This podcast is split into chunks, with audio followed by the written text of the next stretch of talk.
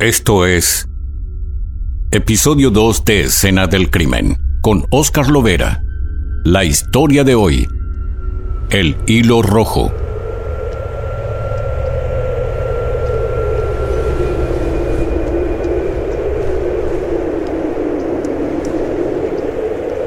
Hacía mucho frío aquel 24 de junio del 2008.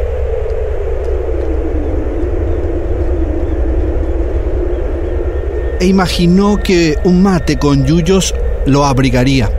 Estaba acostumbrado a llegar a las 18.30 todos los días y esperar por su hermana para charlar sobre lo que cada uno hizo durante el día.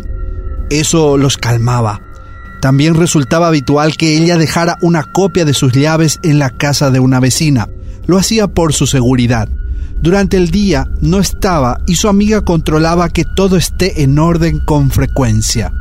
La confianza en el barrio permitía esas licencias.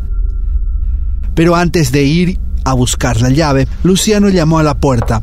No tuvo respuesta. Insistió y golpeó con más fuerza para que la escuche. Se convenció que no estaba. De seguro está en el trabajo, pensó. Luciano caminó y fue junto a la vecina y pidió la llave. Ese mate se hacía esperar.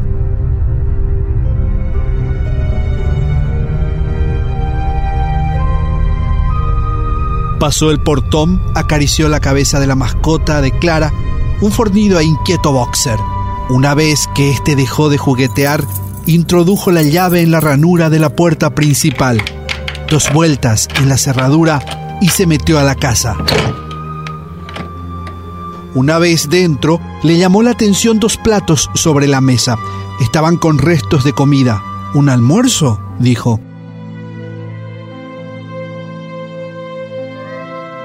Pero Clara no es de dejar cubiertos sucios. Se continuaba interrogando. ¿Salió por alguna urgencia? Luciano quedó algo preocupado. Clara, ¿estás? llamó, pero recibió como respuesta su eco. Clara, ¿estás? Clara. Nadie estaba. Y bueno, haré el mate y la esperaré. Se convenció que no había de otra más que aguardar. Diecinueve horas puntual el reloj en la pared le avisaba unísono sobre los 30 minutos que ya llevaba esperando. Estaba sentado en la cocina, mirando fijamente los platos con restos de comida. Repasaba la vida sentimental de su hermana, una mujer de 40 años, muy reservada en ese aspecto. No conocía a nadie más, solo aquella relación muy problemática con un joven de 26 años. ¿Cómo se llamaba? Carlos, sí, él de Luques, ahora estoy recordando. ¿Será que vino aquí a comer? Pero ellos terminaron hace varias semanas, ¿cierto? Luciano montó un interrogatorio en su memoria de corto plazo. Necesitaba entender qué pasaba y el por qué su hermana no estaba en la casa. No atendía el teléfono y no tenía rastros de ella. Toda esa paranoia despertó en Luciano una extraña sensación, un sentimiento que lo perturbaba. Algo intimidaba esa paz que le transmitía cada sorbo de la bombilla. El vapor del mate se elevaba y fundía en su rostro. Se podía percibir que sus labios temblaban. Las manos comenzaban a sudarle sin motivo y el ceño fruncido delataba mucha tensión. Era su ritmo cardíaco que se aceleraba inducido por ese tétrico pensamiento. Algo no andaba bien. Ese impulso casual le obligó a ponerse de pie, colocar el matero sobre la mesa, apartarse de ese momento de quietud. Decidió explorar la casa. No entendía por qué debía hacer eso, pero sintió la necesidad. Rápidamente esa percepción que se transmitía hasta en la piel tuvo sentido. Sobre el piso había manchas, de lo que creía era sangre. Sí lo eran, dijo. Luego se sentó sobre sus piernas y observó con detenimiento de cerca. Levantó la cabeza y al mismo tiempo una ceja. Miró al horizonte y las gotas lo condujeron hasta la habitación de Clara y luego se colaban bajo la puerta. Al llegar a ese punto, intentó abrir la cerradura pero estaba bajo llave. Al instante, Pese a la desesperación, recordó que tenía la llave para abrirla y fue a buscarla a la cocina. Al retornar, la abrió con prontitud. El cuarto estaba a oscuras. Algo de luz proveniente del pasillo interrumpía la hegemonía de la penumbra. Ello fue suficiente para percatarse de un hilo rojo que se extendía de un lado para otro a mitad del cuarto y se ocultaba bajo la cama. Resaltaba porque contrastaba con el suelo y pese a la poca iluminación podía notarlo con precisión. Tomó el hilo con una mano y comenzó a estirarlo algo con peso impedía arrancarlo y descubrir de qué se trataba. Le llamaba tanto la atención que dejó llevarse por su curiosidad. Puso una mano frente a la otra y permitió que eso lo condujera hasta donde quepa su cuerpo. Cuando se percató que era difícil ir más, hizo la cama a un lado y una imagen perturbadora le arrebató el suspenso. ¡Clara! ¡Clara! Él gritó. Retumbó en la habitación, la propagación del sonido superó las paredes y ventanas. Fue desgarrador. Estaba mezclado con llantos y rugidos de impotencia. Estaba muerta, envuelta en una manta. Vio mucha sangre, en parte cubría el abdomen y notó perforaciones. El cuello también estaba cubierto con ella. Le hicieron un corte profundo y fue prolongado. Por poco la degollaron. Fueron violentos, no tuvieron piedad.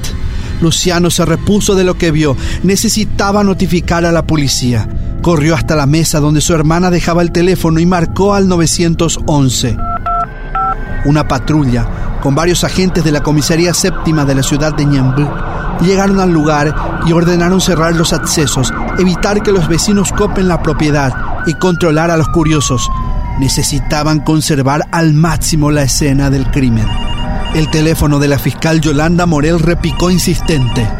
El llamado, notificando el asesinato, interrumpió sus actividades. Llego en breve, contestó la agente.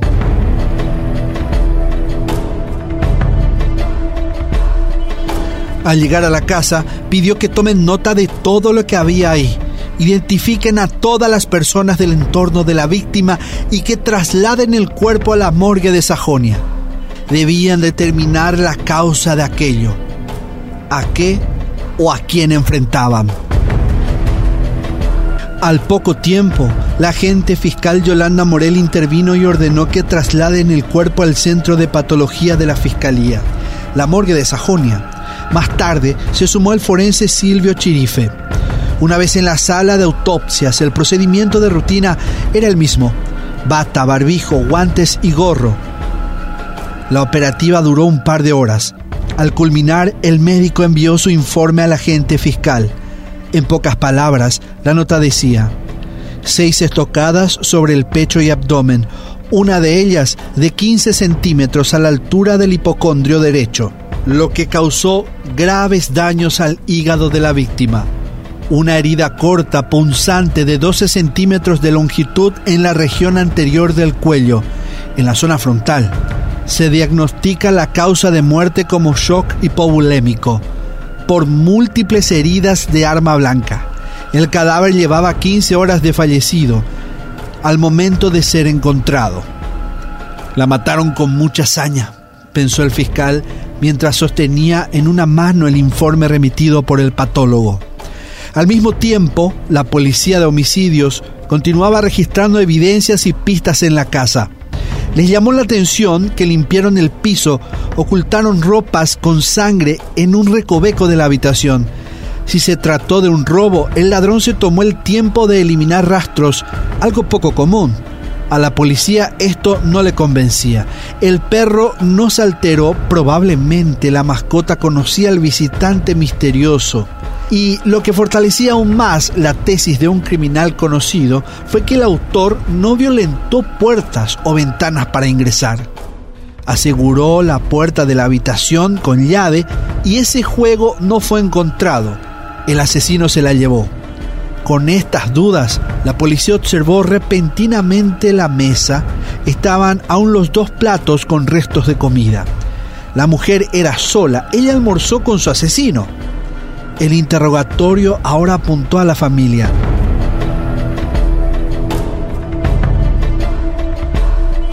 Los agentes necesitaban obtener más detalles de la vida íntima de Clara. Ahí estaba la clave. El que la mató gozaba de su confianza. Al llegar a la casa paterna, los agentes centraron sus preguntas sobre dos puntos. ¿Clara tenía una pareja y se llevaron algo de la casa? A la primera interrogante, los hermanos de la mujer respondieron que ella solía ser frecuentada por un joven de 26 años, 14 años menos que Clara. Pero eso terminó tras varias discusiones. Se distanciaron hace tres semanas, apuntó la hermana menor de la víctima. En una revisión minuciosa de la casa que la familia hizo posterior a la visita de los agentes, la segunda pregunta se respondió.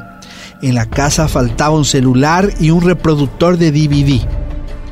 A partir de ese momento, Carlos Torres Jiménez, un joven de Isla Abogado, de la ciudad de Luque, pasaría a ser el principal y único sospechoso. Sin mucha explicación, el caso comenzó a llenarse de polvo y falta de interés. Un pedazo de esa historia quedó en el olvido y lo tangible fue la desidia de los investigadores. La fiscal Yolanda Morel, hoy día jueza de ejecución, dejó la carpeta investigativa en manos de otro fiscal. No avanzó más allá de las sospechas. En medio de esto, los familiares denunciaban que no se tomaba en serio. No la ayudaban los abogados y la memoria de Clara clamaba justicia.